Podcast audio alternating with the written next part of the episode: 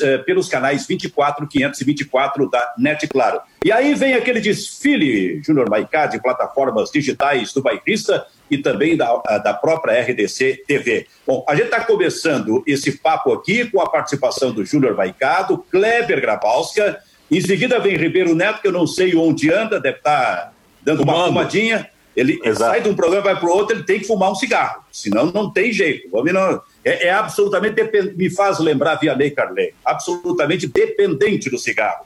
E com uma convidada especial da Alemanha, porque da Europa, evidentemente que passando pelos interesses alemães, vem informações, eh, digamos, fortes que chamam a atenção, o Júnior Maicá, neste nosso feriado de 21 de abril aqui. Por exemplo, a questão da OMS, como é que é isso? É, Silvio. Bom, boa tarde para todo mundo, né? Uh, uma notícia que tu até me alertou agora, eu não estava ligado nesse assunto aí, mas a OMS, a Organização Mundial de Saúde, teve uma, fez uma teleconferência com a UEFA, né? Uh, ontem à tarde, e era um papo que deveria, pela notícia, né, que tá, foi postada na Veja, era um papo para durar 50 minutos, uma hora, e foi um. Dizem, né, segundo fontes que estavam presentes na reunião, que foi uma discussão acalorada de duas horas, duas horas e meia, onde epidemiologistas. Epi, ah, agora não sei, me ajudem. É, sugeriram. Tava indo bem. Tava indo bem. Epidemiologistas. Epidemiologistas, obrigado, Clebinho. É, sugeriram à UEFA que não tenhamos futebol até o ano que vem. Eu tenho a matéria aberta aqui. É, na verdade, é, até o final de 2021, ou seja, um ano e meio parados, né?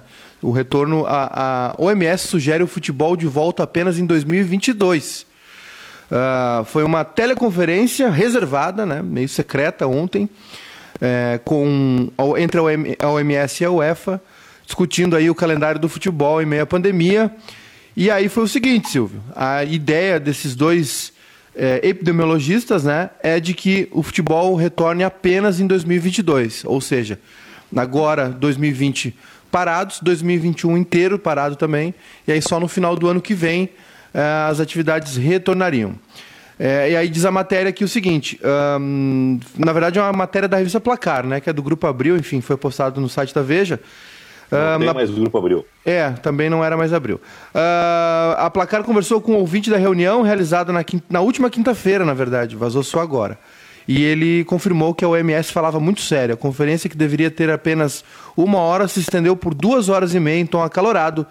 E a medida drástica foi aventada após a apresentação de dois epidemiologistas da Entidade Mundial de Saúde, a partir de um estudo sobre os riscos de novas ondas de contágio em 2021. A dupla de epidemiologistas mostrou cenários prováveis e ponderou que a melhor solução seria manter a paralisação das competições até o final do ano que vem. E vale ressaltar que a OMS não tem ingerência sobre o calendário esportivo e a UEFA não é obrigada a acatar a sugestão. Bom, só para dizer que o Ribeiro Neto já fumou o cigarrinho continental dele, Kleber. E... sem filtro, sem filtro, em homenagem filtro, à Copa de 70. Exatamente, já está no programa conosco. Mas olha, essa é uma notícia que impacta o futebol, ele quase que inviabiliza o futebol. Se isso for seguido a regra, uh, no mundo todo, o futebol, só no final do ano que vem, acho que termina o futebol, digamos assim. Mas não poderia ser com portões fechados? Especialmente não. o futebol profissional, não. Sem futebol sem futebol. A recomendação para a UEFA é não tem futebol até o fim do ano que vem. É realmente uma notícia impactante que eu quero, em seguida, tratar um pouquinho mais com vocês aqui no programa, como também é impactante, e aí eu quero que o Júnior Maicá apresente a nossa convidada direto da Alemanha nesse programa, é impactante a notícia de hoje que não tem Oktoberfest em Munique nesse ano de 2020. O que, que é isso? Para onde é que vai, vão esses, esses milhares de bebuns que circulam aí pelo Oktoberfest, meu Deus do céu? Cada um vai fazer na sua casa? Diz aí, Maicá. Pois é, Silvio. É, vou apresentar então a Fernanda Pugliero, né? Uma grande amiga, enfim, trabalhou muito tempo aqui na, no Correio do Povo, em veículos aqui do Rio Grande do Sul também. Enfim, é, tem um, se eu ficar falando aqui o currículo dela, vai dar metade do programa. E ela está na Alemanha já há mais ou menos uns dois anos, né? Morando por lá. Já tinha uh, morado lá um tempo. E como a gente tem falado muito, né, Silvio, sobre é, a questão dos clubes alemães uh, retornarem às atividades, estarem treinando em turnos separados, em, em grupos reduzidos.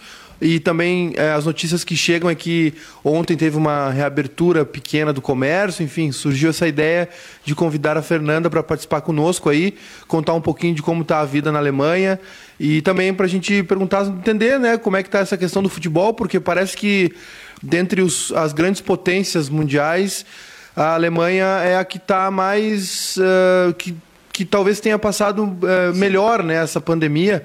E sobre a questão da, da, da Oktoberfest, né, não é bom comprar briga com os alemães, né? Porque quando eles encaram é contra o mundo todo. Então, de repente é melhor liberar esses litros de chopp aí para rapaziada nas torneiras lá de Berlim, enfim. Mas tá aí. Fernanda. A Fernanda está apresentada. Fernanda, seja bem-vinda e se começa por aí, para onde é que vai a Oktoberfest e os bebuns vão para onde?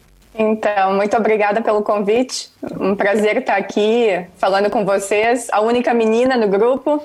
Acho que não tem não, muitas meninas não, inseridas não. nesse grupo, geralmente, mas enfim, estamos aí, né, hoje representando. E eu vivo aqui na Alemanha faz mais ou menos dois anos, assim, digamos, na sequência, porque antes desses dois anos tiveram outros dois anos que eu fiz uma pausa no Brasil de volta. Uh, hoje eu acordei, eu sempre acordo e verifico meu Twitter. Hoje acordei com a notícia que não vai ter Oktoberfest. Não sei se eu estava planejando ir, mas é meio triste a gente ouvir que não vai ter uma das maiores, a maior festa popular, digamos, da Alemanha, né? Munique tem um milhão e meio de habitantes. Durante a Oktoberfest, quase quatro vezes a população quadruplica, 4 milhões, 6 milhões de pessoas visitam a, a, o evento. O evento começa no metade de, de setembro e vai até o primeiro dia de outubro, ou o segundo dia de outubro. É muito engraçado isso que as pessoas sempre perguntam, mas por que, que o nome é Oktoberfest se acontece em setembro? Porque é a festa para receber outubro. Por isso que o nome é Oktoberfest, mas ela acontece em setembro. Uh, eu não sei se me, me, me, surpreendeu tanto, porque eu já imaginava que isso ia acontecer. Vários festivais que acontecem aqui, eventos, enfim, de grande porte, médio porte, foram todos cancelados. Isso está acontecendo sistematicamente desde fevereiro. E a chanceler esteve na, apareceu na TV pela terceira ou quarta vez, eu acho, durante todos esses anos de mandato, foi a quarta vez que ela apareceu na TV, e, e lembrando que três dessas vezes ela apareceu durante a crise do Covid, para dizer que até o dia 31 de agosto estão banidos todos os tipos de reuniões sociais, isso inclui estádios de futebol, festas, o que vocês, o que vocês puderem imaginar como, como reuniões sociais que, que, que, que agreguem um grupo maior que três pessoas, porque eles estão agora dizendo que se você até andar na rua ou ir num parque tiver mais do que três pessoas reunidas, a polícia vai intervir. Não teve um lockdown uh, oficial aqui na Alemanha, como teve na Espanha, na Itália. Ninguém está proibido, ninguém nunca foi proibido de sair de casa. A gente pode sair de casa, a gente pode dar uma volta se quiser. Eu, particularmente, não estou fazendo isso. Estou 42 dias de isolamento voluntário dentro de casa, desde o dia 9 de março, só saindo para ir no supermercado. E acho que saí uma vez para ir na farmácia. E evito o máximo, assim, sair na rua. E é uma coisa, uma sensação bem estranha, porque fevereiro estava chuvoso, frio, nublado, cinza. Daí março começou a esquentar, agora a gente está com altas temperaturas, já com 20 graus na rua, sol, e vai só melhorar, né? Porque está começando o nosso verão e a gente não pode, não pode sair de casa. Até porque se a gente, eu acho que assim, uh, o Maiká citou antes que vai começar, já começou a abrir o comércio, as lojas, enfim, com menos de 800 metros quadrados começaram a, a abrir, a retomar ontem. Claro que shopping center, essas coisas esquece, está tudo fechado. Mas, assim, comércios menores, tipo floricultura de bairro, padaria de bairro, um, livraria, qualquer coisa menor que vocês possam imaginar, uh, começou a abrir, né? Que não preste serviços. Por exemplo, cortar cabelo, essas coisas, salões de beleza, massagista, enfim, essas coisas vão só passar a funcionar a partir de maio e gradualmente e com várias especificações, e agora tem até um, um, umas recomendações específicas do tipo usar máscara, usar álcool gel, tem que ter isso, tem que ter aquilo, ventilação. para impedir que mais pessoas fiquem infectadas. A partir do dia 27 de abril vai ser obrigatório o uso de máscara no transporte público para todo mundo. Isso é uma coisa que também me surpreendeu, que foi decidido hoje. E eu não estou pegando transporte público já faz mais de dois meses. Inclusive, cancelei meu, meu ticket do transporte mensal que eu pago, porque não estou utilizando e não pretendo utilizar até o final do ano. É uma espécie de tri, chama-se Mona Descarta. Fernanda, uma pergunta. A Angela Merkel, a chanceler, ela é, proíbe até o fim de agosto qualquer manifestação pública, qualquer aglomeração, inclusive o futebol, inclusive com portões fechados?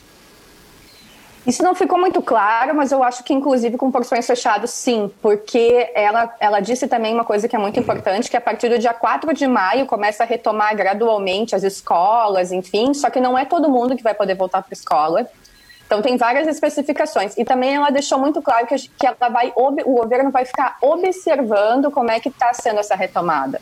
Ou seja, existe a possibilidade de dar um passo para frente, ter que dar dois para trás. Existe a possibilidade dos empregados permanecerem em casa, dando incentivos para as empresas manterem os empregados e para os empregados permanecerem em casa.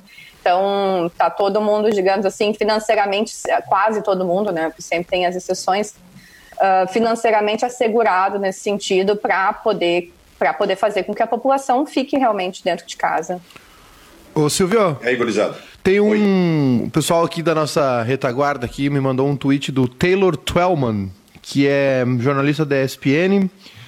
Um, enfim, acredito que seja alemão, inclusive, mas escreve em inglês aqui. É o seguinte: é, a Bundesliga recebeu a luz verde, né, para reiniciar as, as atividades em nove, no dia 9 de maio com portões fechados. Mas é, o Departamento de Saúde precisa hum, concordar e a Liga precisa apresentar um plano né, pra, hum, de ação nesse período aí de, de assim como os clubes estão treinando com novas normas, né, com com grupos reduzidos, enfim, turnos alternados.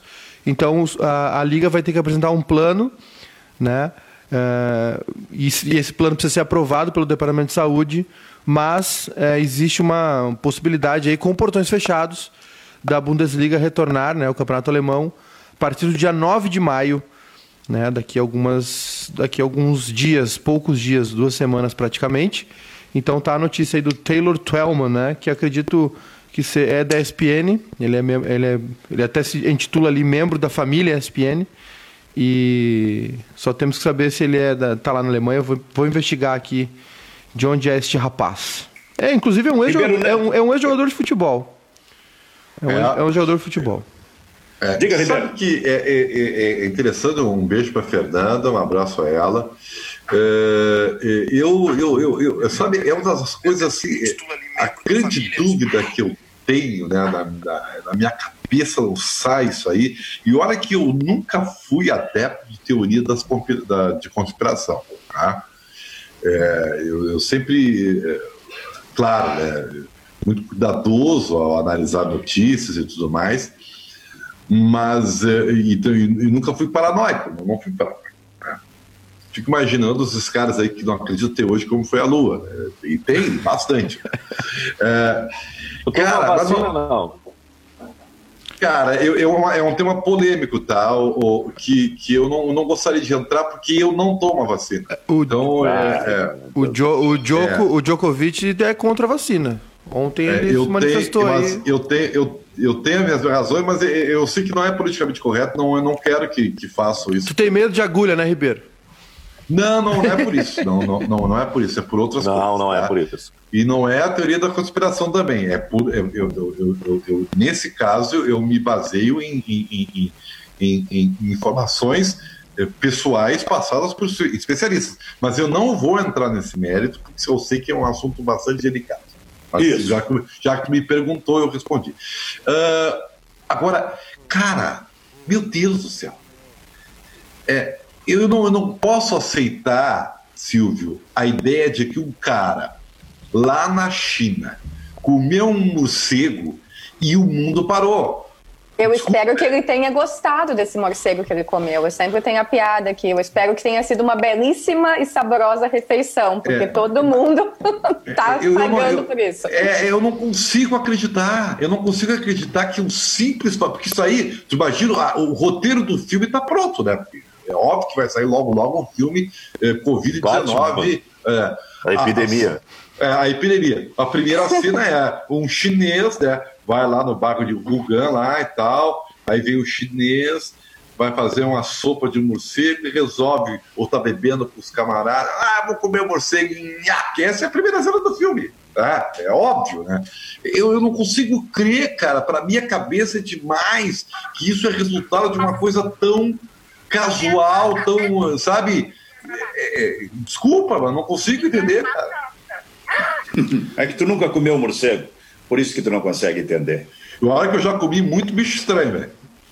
Então, Kleber Grabowska, contigo, então. que tipo, Ribeiro? Dos mais variados, Gente, não vamos entrar em detalhes. Uma, uma e treze. Sabe que na Copa da, da, de 2002, Japão e Coreia do Sul e Coreia tem muito essa. Na Coreia do Sul tem muito essa cultura, né? A gente circula por lá e e ver, a, tipo assim, vitrines nas feiras livres com cobras, com não sei o quê. É, Escorpião, imagin... cavalo marinho. É, fica imaginando, é. porra. E aí, daqui a pouco, a ideia de que o cara chega ali, eu quero essa cobrinha, eu vou comer. Aí o cara prepara a cobra. Aí se diz que é, daqui a pouco lá se come carne de cachorro. Cara, são Sim. 18 anos. Cavalo? Até hoje, até hoje, porque a gente tinha que comer diariamente, até hoje, Kleber, eu não sei se eu comi ou não algum cachorrinho. Eu comi cachorro. O Ernesto Palha, o Ernesto Palha, Ribeiro, ele conta a história do motorista deles. Porque uh, o escorpião é servido como um acepip, né? Como um, um, aperitivo lá. Só que o, o, escorpião ele tem uma dose de veneno. E aí o cara disse assim, ó, serviu o escorpião como um aperitivo para o Ernesto Palha faz a reportagem, o motorista foi junto. E aí botaram o escorpião para o cara aperitivar. E o motorista, ele não, ele não aperitivou, ele jantou o escorpião. Né? Aí passou, terminou a reportagem, foi embora. O cara tinha uma mancha escura, parecia o Tim Maia. O Tim Maia tinha uma mancha no rosto, né? Uhum. E aquela mancha só aumentava, só aumentava, e o cara disse: Eu vou morrer, eu vou morrer, eu vou morrer. Aí o Ernesto Palli ligou pro cara: O que aconteceu? Eu disse: Não, não, fica tranquilo, que é uma toxina, não sei o que, daqui a pouquinho o organismo libera o cara. É, são as coisas. E, e, e na China, o, o, essa história de comer gafanhoto, barata, sei lá o quê, uh, é, é, é, é para enganar, é enganar turista. Né? Os caras dão risada. Eles, eles vão lá, servem e os caras comem. É, Mas não, a China, precisa, a China precisa aproveitar o máximo possível de alimento, né? Porque a população é gigantesca. É, né? não, é. Mas, Mas assim, eu, eu, tem, eu, tem quando, do folclore, né? Eu, quando eu fui, tá. fui, acompanhar a Olimpíada de Pequim, eu, eu vi isso em, é, na China, eu vi isso em loco. é, esses, esses, esses acepipes. É um canalha esse Kleber. É. Aí, aí é, se dá, a pergunta é pertinente. É, quando eu fui fazer a, a a Olimpíada na China, em Pequim. E, e aliás, pouco fiquei em Pequim, fui mais para acompanhar a seleção de futebol, que entrou por outras cidades e tal, enfim. E aí. E, e, lá tinha muito isso aí, e eu fiz matéria para isso aí.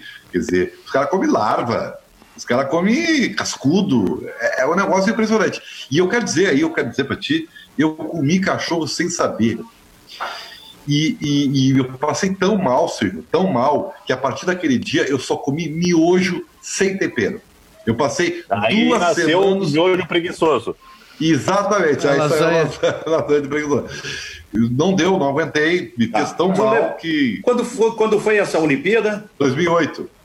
2008, há 12 anos. Era ali que estava surgindo com todo o respeito e que a gente deve ter com tudo aquilo que está acontecendo nesse momento, a luta dos médicos, dos profissionais de saúde, especialmente para combater o coronavírus. Mas era exatamente ali, nessa passagem do Ribeiro Neto comendo o escorpião que estava nascendo o coronavírus. Ele demorou 12 anos para chegar, mas chegou. Então o problema é com o problema é contigo, Ribeiro Neto. Mas só deixa eu dizer o seguinte, assim, ó, nós temos uma convidada especial que é a Fernanda, direto de, da Alemanha, só que ela Qual não consegue falar. Tu já, já visto que tu não consegue falar, né, Fernanda? Ah, falei já um pouquinho. Eu também, se deixar eu falar muito, não cala a boca. Daí é bom que as pessoas também falem. Qual é a tua cidade aí? Eu moro na capital, eu moro em Berlim. Ah, Berlim é tão fantástica, né? é, é, aliás, tem um filme chamado Raça, isso? Que, que conta a, a história do, do, do, do Jesse Owens, né? É, é, é, um negócio fantástico, fantástico, fantástico. No estádio de Berlim, o Brasil jogou lá em 2006. Exatamente. Nesse estádio em Berlim. Estreia do Brasil, é, gol do Kaká, 1 a 0 né? Isso. E, e, lá em Berlim. E, a Alemanha é, é, é, um país muito rico né, em história, é uma coisa é, incrível. Né? E o povo alemão ele, ele, ele, carrega, eu não sei se a Fernanda concorda que está morando aí, né? Um complexo de culpa, né? É uma, e é, uma coisa que é absorvida por todo cidadão alemão, né?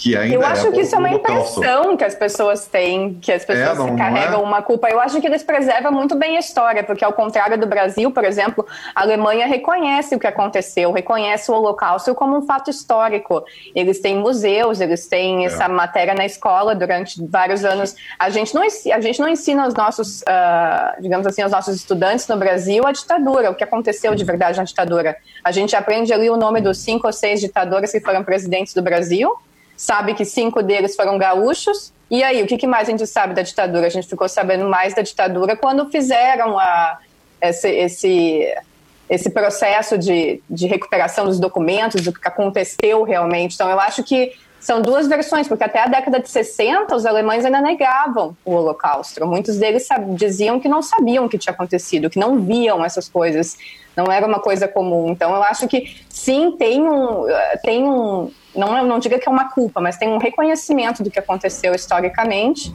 Ai, mas é um povo muito legal. Não, não tem nada a ver com é, isso mas... que a gente. A gente não pode confundir alemão com nazista, né? Nazista é uma é. coisa e isso alemão que a Fernanda é outra. Fala, isso que a Fernanda fala é uma coisa muito interessante, né? Eu, na, nos, nos bancos escolares, eu nunca tive. por incrível que pareça, é que nem o calendário do futebol brasileiro esse ano. A gente nunca chegou a estudar uh, o Brasil pós-Kubitschek. Né? Chegou Jânio Quadros, acabou o Brasil. É, tá, tá, pá, pá. Né? E, eu acho que a gente tem que estudar isso para entender o que é Mas o Kleber, o Peninha, destruiu, o Peninha destruiu tudo que eu aprendi da história do Brasil. mas sabe que. É, mas, mas, mas sabe que existem alguns professores de história né, que não sei de, de alguma maneira conseguiram captar alguma história do, do Peninha antes mesmo que o Peninha tivesse existido, né? Mas a, a história do Brasil é muito mal contada, ela, é, ela é interrompida, né? E até hoje ela é interrompida, né? E talvez por isso, por não entender, não ter entendido o que aconteceu, a gente continua repetindo o que aconteceu há, há 70 anos, 50, 60 anos atrás. Né? E tem, tem um. Eu assisti recentemente um documentário que está na Netflix que é. Um, o contador de Auschwitz, eu acho. Pode ser? Isso. É, e tem uma questão. É um filme, é um filme, não é uma série. É um filme, docu... um documentário, né? É um filme e, e, tem uma cena que me chamou muita atenção que é o seguinte: bom, é, existe uma, ainda existe uma caça, né, aos, aos nazistas, né, para que sejam punidos, enfim. E esse, esse senhor tem noventa e tantos anos e, né, foi um nazista ativo, né, trabalhou em campo de concentração e enfim e aí é numa cidade muito pequena e aí obviamente que tem um, uma parcela mais mais velha da população que uh, apoia né uh, enfim que simpati simpatizantes ao nazismo enfim e, e aí mostra uma cena muito clara assim uh, de como a Alemanha também, eh, além não, não só de ter museu, claro, isso é fascinante, de, de não é, esconder essa história, de, né, de abrir essa ferida para a humanidade e, e, e, saber que ela sempre vai estar aberta. Mas é, tinha uma senhora dizendo que não, que não é bem assim, né? Que é, os famosos revisionistas, né? os negacionistas. E, e, e aí chega um, um, policial nela, né? E, e ele fala: Olha, ou a senhora uh, sai daqui, para de falar, eu vou ter que te prender. Porque a Alemanha pune, né? Os, os revisionistas, né? Os, uh, os essas pessoas que negam uh, a existência do Holocausto, enfim, assim como acontece aqui no Brasil, inclusive o nosso próprio presidente, né, Jair Bolsonaro, que nega a existência da, da ditadura, é, na Alemanha uh, eles são punidos, né? Eles são punidos e, e, e assim é, é, um crime negar o Holocausto. Então acho que isso também é, faz parte desse processo, além de obviamente é, disso ser um tema é, que, que né, recorrente de, em, em, museus, de não esconder essa história, de, de ser um, uma matéria escolar, acredito, acredito que seja debatido isso no, no, colégio, ou de alguma maneira, enfim. Então a Alemanha também age nessa maneira, dessa maneira, punindo quem nega um fato histórico, né? Porque assim, não é, não, não, não existe é, margem para interpretação no Holocausto, numa ditadura, né? É um fato comprovado e, e, quando uma pessoa nega isso, pelo menos na Alemanha, é punido, algo que deveria acontecer aqui no Brasil também. Bom, deixa eu agradecer a participação. Bate, aqui batem palma para a Ustra, né? É, nossa Senhora. Bom, deixa eu agradecer a participação da Fernanda, direto lá de, de, de, é, de, Berlim, na Alemanha. E o teu dia a dia, como é normalmente aí, Fernanda? Tu estás estudando, trabalhando? Como é que é teu dia? Continental sem um motivo, ou cujo motivo seja uh, só, somente o turismo até o final do ano que vem. Eu tenho essa, essa percepção, né, estando no mercado, trabalhando com isso, e, enfim, e também por causa das normas de saúde, acho que a nossa vida vai alterar muito. Mas minha vida normalmente é o seguinte: eu, eu fico em casa muito, eu tenho dois ou três clientes que eu visito, porque eu sou freelancer, tenho trabalhos remotos com diferentes clientes. Então, o que alterou na minha rotina é que eu tenho trabalhado muito mais online, né? Em casa, do meu sofá ou da mesinha de trabalho aqui, do que saindo na rua e vejo, visto pessoas. Então, fazemos reuniões pelos aplicativos online, né? Skype, Zoom, essas outras coisas que, enfim. E, e é basicamente isso, né? Alterou a, a rotina mas eu, o, digamos que eu não, não, não, não sofri tanto baque quanto uma pessoa que acorda de manhã e sai, pega o transporte público e vai para o escritório trabalhar e tem aquela interação com os colegas, porque eu tinha isso uma ou duas vezes por semana no máximo, não tinha todos os dias e também meus horários são bem flexíveis, então que eu trabalho com equipes que não estão aqui necessariamente na Alemanha, então eu já tinha essa coisa de Silvio... trabalhar em horários adversos. Silvio, assim. Deixa eu, antes, da, antes da Fernanda se despedir, eu só queria fazer mais uma pergunta para ela, que é sobre é, o auxílio que o governo uh, liberou aí para o pessoal né, nessa época de pandemia, que era um valor tranquilo, assim, uma coisa pouca, né? Algo em torno de 3 a 5 mil euros por mês. Me explica como é que foi esse processo aí, Fernanda. Não, não é bem assim. É. Calma aí, te acalma. Uh, e primeiro tem dois tipos de contrato de trabalho, né? Tem o Angestellt, que é a pessoa que, digamos assim, tem carteira assinada, que é uma coisa que não existe aqui, mas ele tem um contrato de trabalho fixo com uma empresa, trabalha 40 horas, 30 horas, 20 horas semanais. Uh, o que aconteceu é que em 2008, quando teve uma crise econômica aqui na Alemanha, eles criaram um, um mecanismo, o governo criou um mecanismo chamado Kurzarbeit, que é uh, a redução da jornada de trabalho da pessoa, com a redução, uh, obviamente, a redução do salário mas a pessoa, uh, mas a empresa não sofre um, um, um ônus tão grande. Explico. Por exemplo, uma pessoa que trabalha 40 horas semanais e agora está com a carga de trabalho a 0%, ou seja, não está trabalhando, ela está ganhando 60% do salário dela, e desses 60%, 50%, se eu não me engano, é pago pelo governo.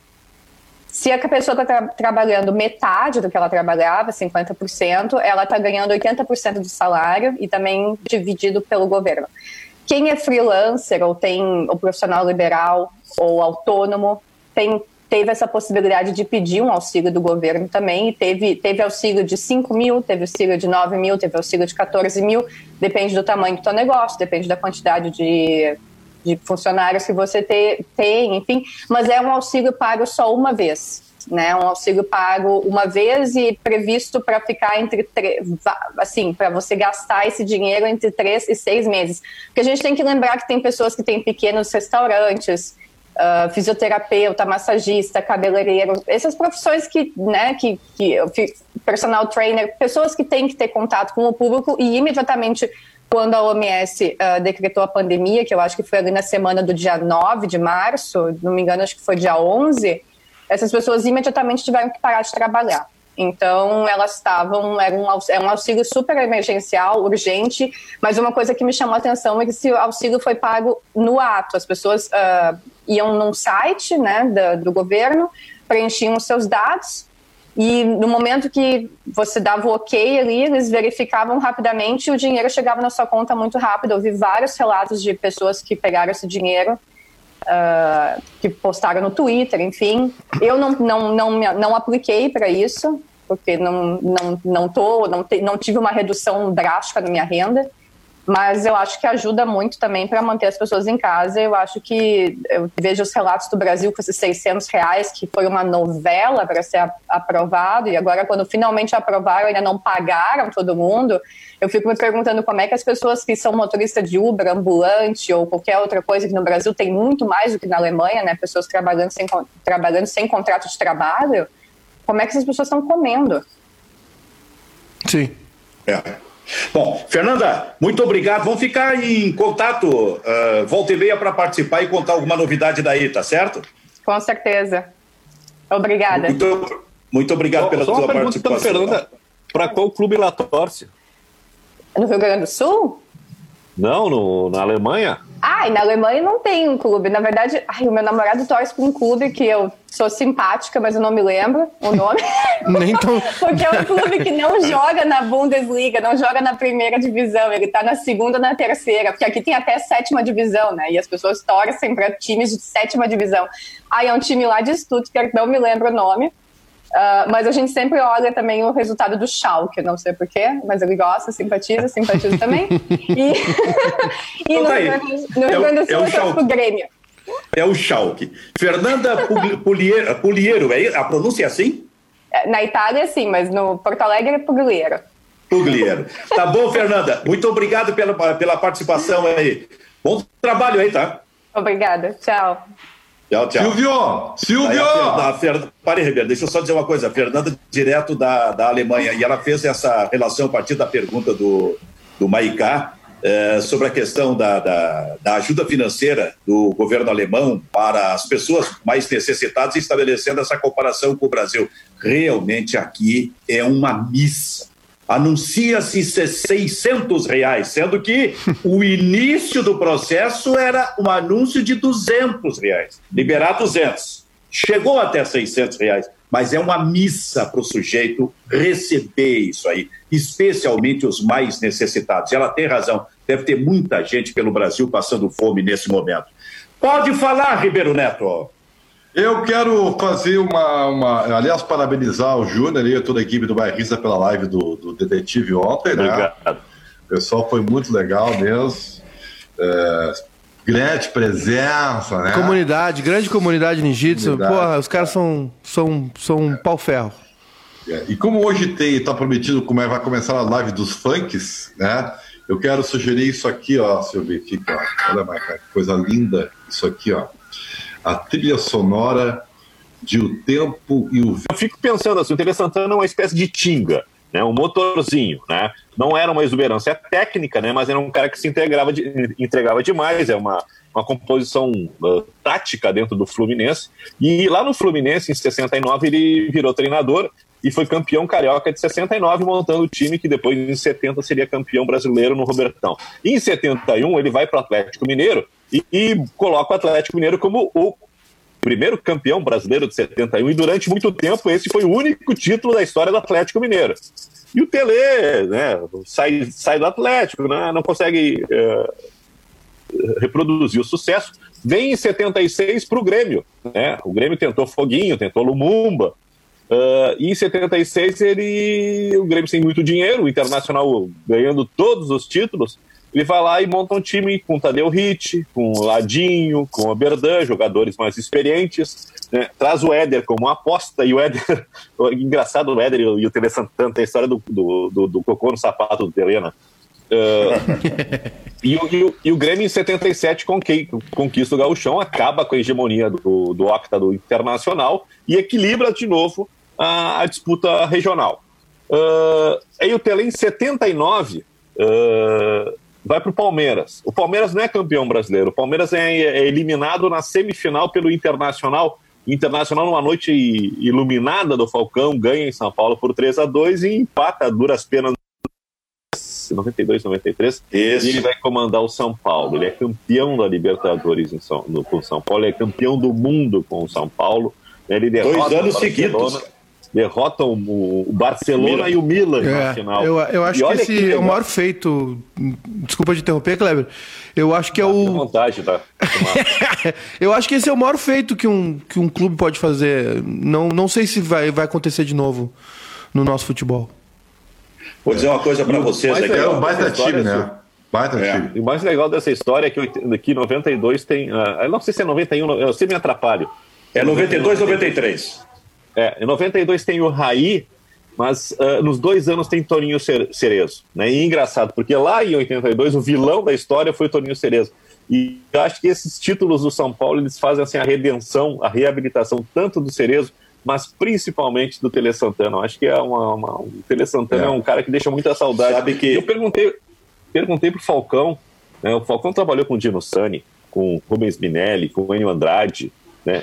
E eu, eu, eu, eu, eu produzi a pergunta para que ele respondesse que o melhor técnico da vida dele era o Tele Santana. Ele disse: Não, meu melhor técnico é o, sueco, o Liderholm, Liderholm né, que tinha uma vivência de Europa. Eu acho que foi o cara que deu o upgrade na, na carreira do Falcão, né? E ele disse: O Tele é muito chato, o Tele é muito chato. Ele fazia isso, treinar e repetir toda hora, era muito chato. Você era um treinador espetacular, né?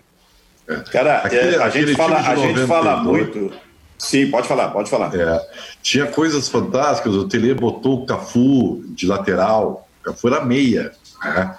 e ele foi para lateral pelo Tele Santana. O Leonardo, que era lateral, foi para meia. Então, coisas assim que, que o Tele eh, usou e abusou eh, de dois times fantásticos, né? Que mudaram pouco, mas mudaram de um ano para o outro. E que era, é, é, eu entro, eu digo que aquele São Paulo está naquele rol de times que a gente parava para ver porque quem gosta de futebol gosta de bom futebol, e são raros esses times, né? Já falei aqui, né? O Inter de 75 76, que já tinha o Fluminense, o Cruzeiro, é, o Corinthians, é, depois uh, uh, uh, o, o, Palmeiras, né? É, tinha o Flamengo, do Zico, o São Paulo, do Tele, enfim, raros times que a gente parava para ver. Então, o São Paulo, com certeza, foi um desses times que dava gosto de ver e enfrentava adversários altamente qualificados, né? E, é. e conseguiu ganhar. Tu sabe que a gente fala muitas vezes do duelo de jogadores dentro de campo. Aliás, esse jogo de 79 do Palmeiras contra o Internacional, que o Inter ganhou de 3 a 2 e o Falcão foi o melhor em campo fazendo dois gols. Uh, as chamadas do jornal, como se sabe, era Mococa, que jogava muito, volante que jogava muito no Palmeiras, esse do Pelé, contra Falcão, né? Mococa ou Falcão? Aí, no, aí o Falcão rebenta. E no dia seguinte, Falcão, é claro. Mas a gente às vezes esquece do duelo nos bancos, porque num banco tinha Tele Santana e no outro tinha ele, Andrade. Quer dizer, era um negócio assim absolutamente superior em termos de técnico na história do Brasil. Agora, um detalhe, já que vocês lembraram disso, eu quero mostrar uma imagem daqui a pouquinho para vocês que eu passei para o Júnior aí, mas daqui a pouquinho a gente vai passar a imagem. Antes eu vou falar sobre esse assunto. Ontem eu estava assistindo, ontem, nessa minha uh, busca pela história através da televisão, dos programas de esporte, especialmente Sport TV, uh, uh, reprisou, passou ontem o Pelé Eterno, que eu já tinha assistido há uns 10 anos, sei eu, lá no, no DVD e ontem assisti na televisão para ver tudo aquilo de novo que o Pelé fez no futebol. Pelé é eterno. Bom, e aí eu tava, eu tava, quando eu peguei, eu já peguei na metade, eu digo, perdi o lance que eu queria. Mas não, esse lance foi recuperado depois. Isso é, aquele que é considerado o gol mais bonito que o Pelé fez de quase 1.300 gols. É um negócio que chama atenção. Esse, esse jogo foi em 1959. O Pelé tinha 19 anos, era o campeonato paulista. O, o Santos foi jogar contra o Juventus, lá na rua Javari, famoso Juventus, o Juventus da rua Javari. E o Santos ganhou de 4 a 0, o Pelé fez 3. E o incrível disso é que não existem imagens desse jogo. Não tinha televisão fazendo esse jogo. Então, este gol não tem como ver por uma imagem normal de televisão. E aí, no, no, no documentário Pelé Eterno, ele foi é, pelas é, explicações é, de, de, quem viveu o jogo dentro de campo, como jogadores do Santos, os jogadores do time do Juventus. O goleiro do Juventus se chamava, era tinha muito apelido naquela época, era Mão de Onça. Ele aparece falando do gol, contando como foi o gol. E zagueiros também do Juventus aparecem nesse episódio falando sobre como foi o gol. A partir daí, desses depoimentos, o gol foi remontado via computador, para que a gente tivesse uma ideia, anos depois, de como foi, afinal de contas, aquele considerado gol mais bonito que o Pelé já fez. Então, eu busquei essa imagem, passei para o nosso Júnior P aí, para que ele mostre agora para toda a nossa audiência e para vocês também, para que a gente possa é, imaginar dentro a gente naquele campo assistindo aquele gol, porque a partir do gol que aconteceu foi o seguinte: todo o estádio aplaudiu o Pelé. Então, se puder ir colocando para a gente aí, o, o, o Júnior, este gol para a gente assistir, para o pessoal assistir aqui, seria realmente interessante para ver o que o Pelé fez aí. Não sei se já está no ponto aí para a gente. Está na tela aí, Silvio, já está na tela. Já está na tela. Uhum. Não consigo ver, deixa eu ver se eu põe aqui. Eu não, eu, eu não consigo. Eu, eu, eu já vi, mas não me lembro. Eu não me lembro. Pega. Se puder pegar na televisão, também está dando na televisão aí. Vai repetir para gente. É, tá vendo, Kleber? Deixa eu ver se eu vejo pelo Facebook aqui. Vamos deixando correndo esse gol, por gentileza, Júnior, porque o que acontece é que o Dorval cruza a bola da ponta direita para o Pelé, que está na entrada da área. E o Pelé já tem um zagueiro em cima dele, e o Pelé deu, dá o balãozinho nesse zagueiro. Aí vem mais um zagueiro que também leva o segundo balãozinho do Pelé. Aí vem o terceiro zagueiro que leva o balãozinho. Aí vem o goleiro chamado Mão de Onça que leva o balãozinho. São quatro balões, balãozinhos do Pelé na defesa do time do, do, do, do Juventus. E, e, o Pelé conclui marcando o gol de cabeça. Ô, Maicá, que Oi. tal esse gol aí, Maicá? Eu lembro, de, eu não assisti ontem, mas eu vi esse filme, Silvio, na época que, que foi lançado, né, o Pelé Eterno, até para também, assim, para né, entender tudo. Né? Era uma época que eu me lembro quando eu vi o, o, o filme, ainda não tinha YouTube, todo essa, né, esse material vasto à disposição na internet. E eu me lembro que eu fiquei muito impactado com o filme, com, com tudo que, que foi, principalmente pelas imagens, né? Esse gol ele foi são pessoal que, que são especializados nisso, né? Em, em fazer cinebiografias. É, a mais recente deles é sobre o Maradona e pega justamente o período do Maradona em Nápoles, né? Quando ele realmente entra em, em espiral, digamos assim, onde ele flerta com a com a máfia italiana, né, de Nápoles, enfim, e, e acaba entrando de cabeça no, no, vício da cocaína. E é um, esse pessoal eles têm uma mão muito grande, assim, uma sensibilidade muito grande. Não é um filme é, para quem não sabe nada do, do, do, dos, dos, biografados, digamos assim. É um filme já para os iniciados, digamos assim. É, e esse do Maradona também vi, é um filme muito sensível, muito bonito, assim que faz um contraste entre o Maradona, o ser humano, né? A pegada à família, principalmente a, a mãe dele, e o cara que realmente se perdeu na vida e acabou mergulhando fundo nas drogas. É diferente a abordagem, o Pelé Eterno é um filme muito mais esportivo, né? Muito, base, muito mais baseado no que o Pelé fez dentro de campo, né? O maior atleta de todos os tempos. Mas esse do Maradona também fica a dica. E ontem eu falei sobre isso e, e, e quero recomendar de novo aí é, uma obra. Realmente, os norte-americanos não brincam em serviço em, em termos de divulgação e superprodução. O The Last Dance que é o documentário sobre o último ano de Michael Jordan em Chicago Bulls, né? Aquele time histórico é, que assombrou o mundo né, na NBA. E é um documentário longo, de acho que acredito de 10 episódios, são dois por. Dez. A, é, a Dez. cada segunda são, são lançados dois episódios, então os dois primeiros estão disponíveis na Netflix. Espetáculo.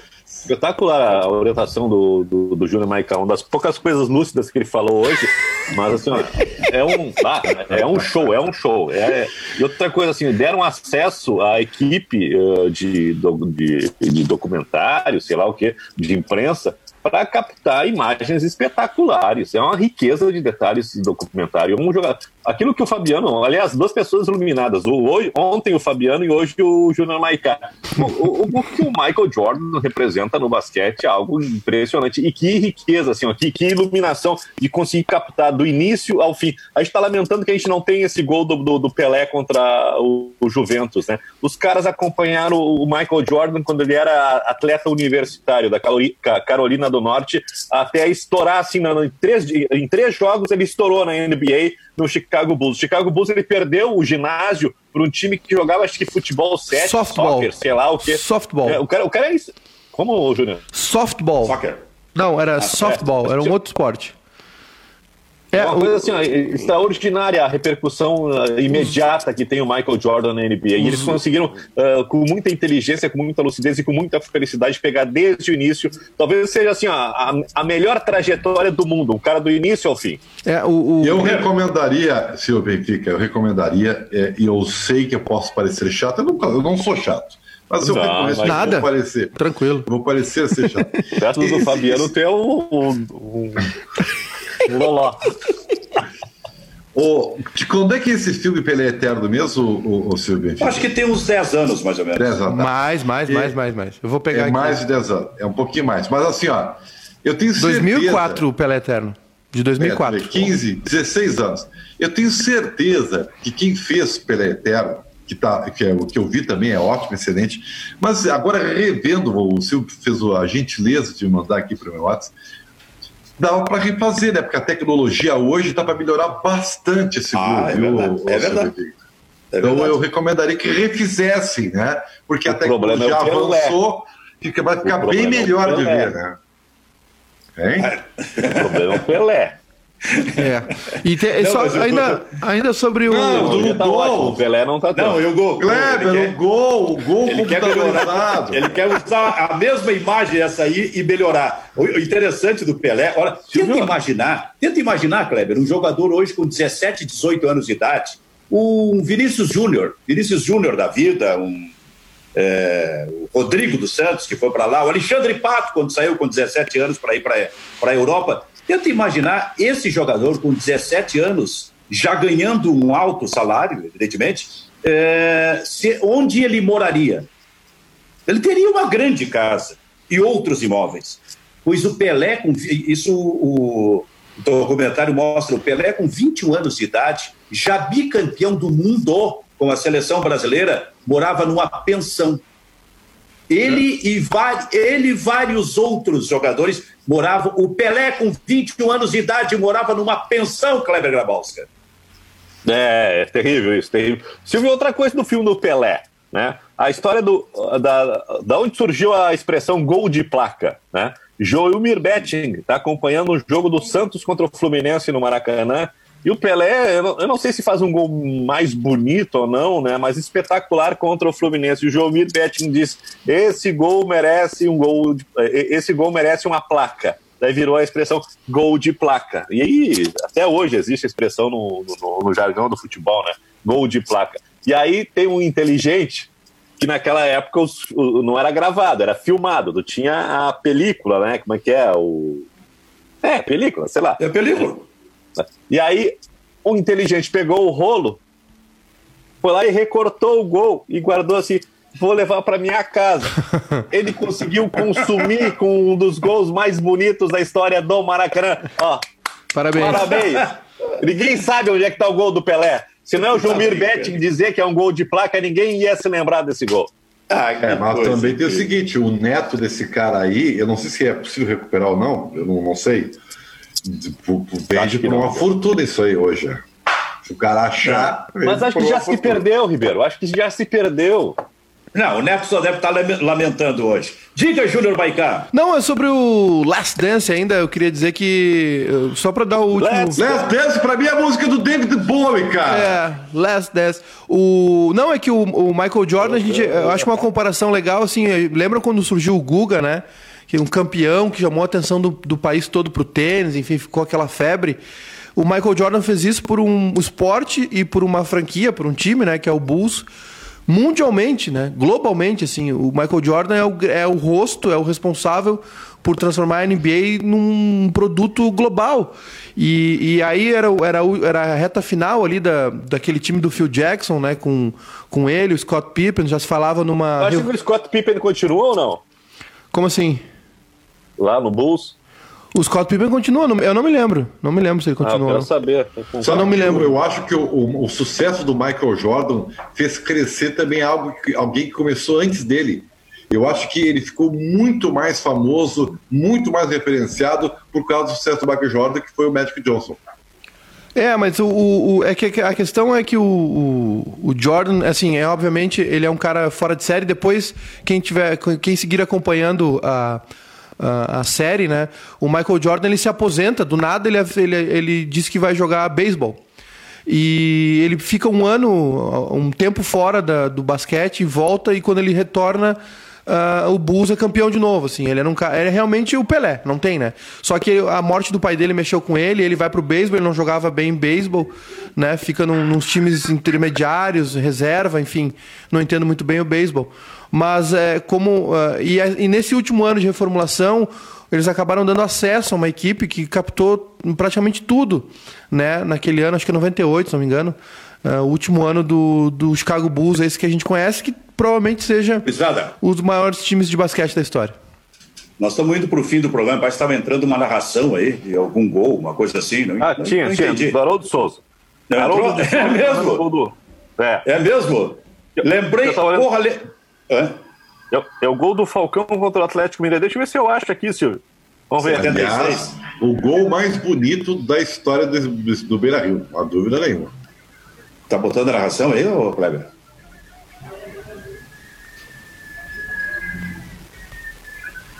Tá muito baixinho, mas dá para ouvir o adivinhem. Agora me lembrei de Cláudio Cabral.